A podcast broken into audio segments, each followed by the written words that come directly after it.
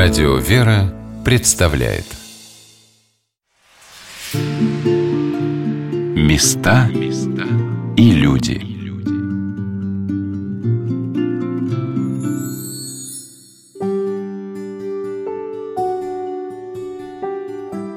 Как часто попадая в другой город или другую страну, нас привлекают исторические события, связанные с тем местом, быт культура народа, который там проживает. Нас заинтересовывают костюмы, кухня, традиции праздников, уклад жизни. А своя история для нас прикрыта вуалью родного, близкого, но не всегда известного нам мира. А если пристально вглядеться в страницы отечественной истории, окажется, что в школьных учебниках мы прочитали лишь о каких-то самых значительных событиях, а многое осталось за кадром. Так, например, Куликовскую битву знают, наверное, все, а вот битва при Молодях многим неизвестна. А тогда, в 1572 году, у реки Пахры под Серпуховым крымско-турецкую армию, насчитывавшую более 120 тысяч воинов, обратили в бегство небольшие по численности, не более 25 тысяч, русские силы под предводительством князей Воротынского и Хворостинина. Значительная часть россиян также уверена, что русская армия была сформирована в эпоху Петра I, а какие преобразования в ней начались еще в смутное время при князе Михаиле Скопенешуйском, который, кстати, погребен рядом с царем Иоанном Грозным в алтаре Архангельского собора, мы и не знаем. Но как это сложилось веками, в каждый новый период развития государства в нем усиливается интерес к своей родной истории. Так и годы перестройки пробудили в России создание клубов исторической реконструкции. Сегодня мы рассказываем о Бутырской Слободе – детском реконструкторском клубе, основанном при православной гимназии святого апостола евангелиста Иоанна Богослова, который вот уже более 20 лет является одним из главных попечений духовенства храма Рождества Богородицы в селе Анискино. И, наверное, именно поэтому в гимназию чудесно промыслом Божиим собираются такие люди, которые раскрывают для детей возможности интересно жить и учиться – Руководитель клуба, кандидат исторических наук, сотрудник Российского государственного архива древних актов, автор многих книг и публикаций по истории русской армии XVII века Олег Александрович Курбатов не только щедро делится с ребятами своими знаниями, когда я приехала на занятия клуба, его участники собирались в небольшой поход – мы собираемся в поход, ну, местный. Просто выйти в лес рядом с Берликовским монастырем. Там есть озеро замерзшее и лес. И мы там хотим пожечь костер, поготовить пищу, сделать себе снегоступы из еловых лап. Надо же. Вот собираемся сейчас сделать это все, чтобы был выход такой не туристический, а ну, в костюмах. И поэтому вот собираемся, готовим костюмы к выходу. Оказывается, реконструкторское движение началось еще задолго до 20 века. Первые опыты воссоздать и одежду, и снаряжение, и сражения прошедшего времени возникли через несколько десятилетий после битвы при Ватерлоу. Так, наверное, важна была для европейцев идея развенчать в своих головах кумир Наполеона.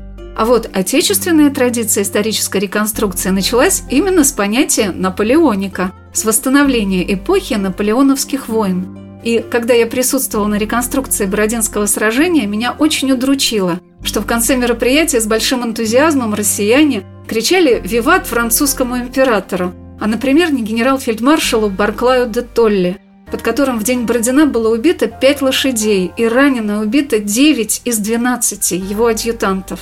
Как-то давность лет отодвигает от нас трагические обстоятельства войн. Людям нравится вспоминать их с патриотическим подъемом, не вникая, какие силы были положены на то, чтобы победить.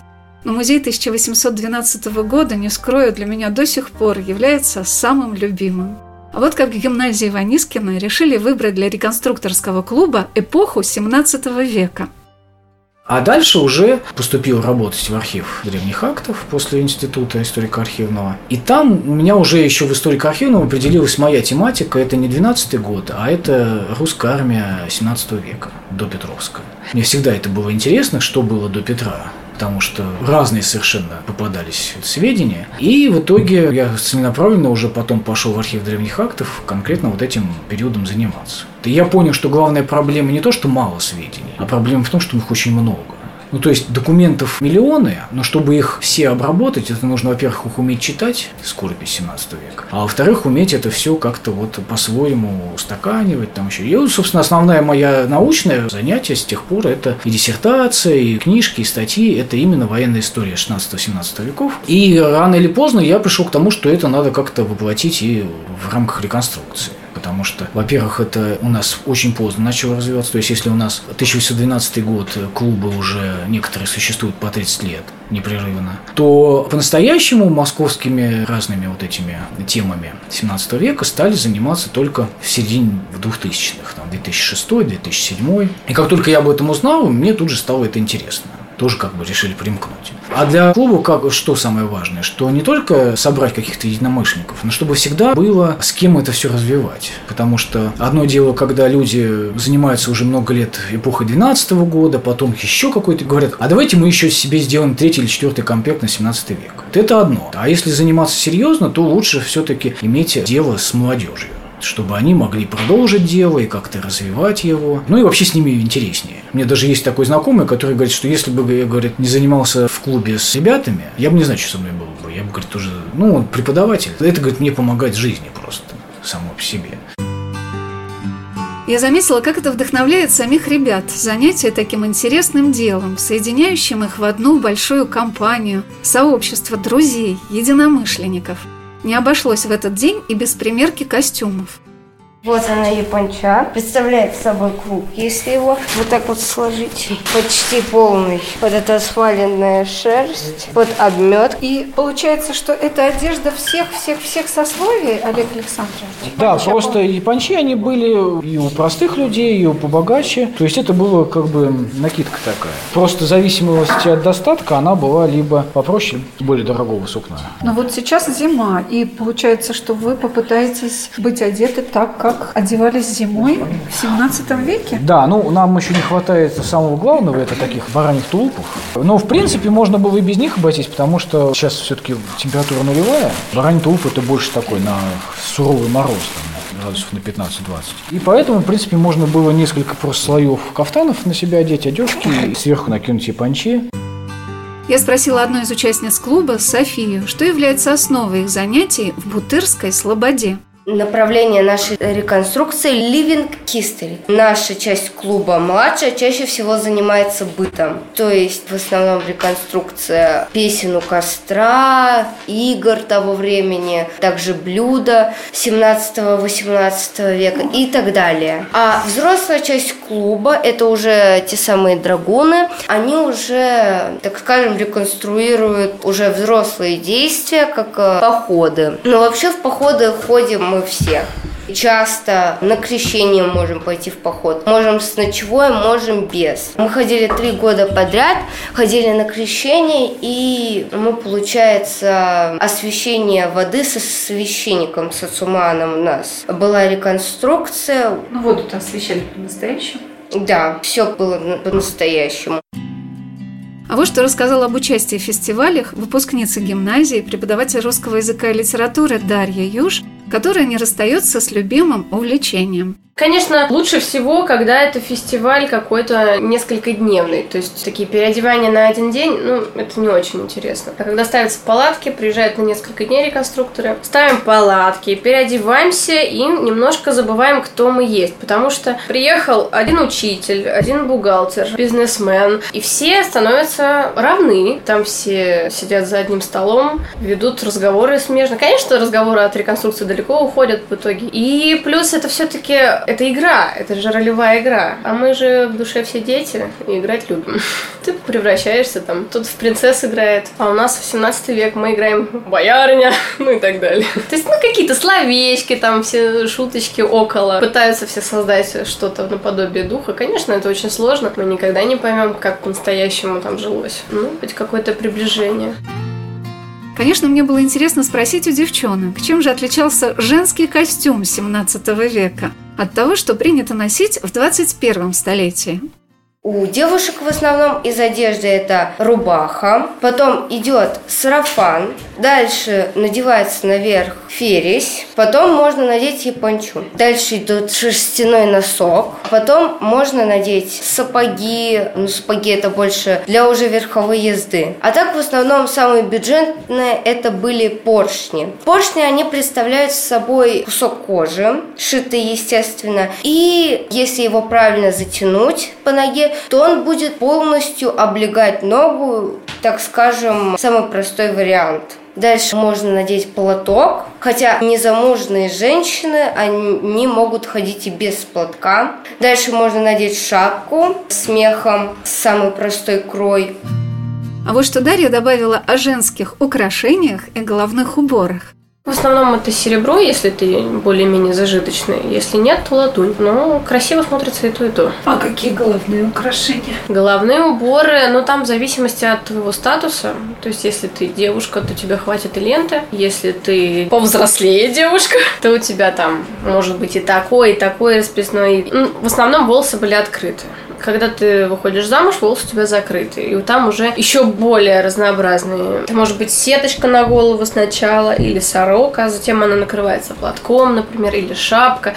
Или это все вместе комбинируется. Сорока, потом платок, потом шапка, если холодно. На самом деле лучше картинки, конечно, показывать.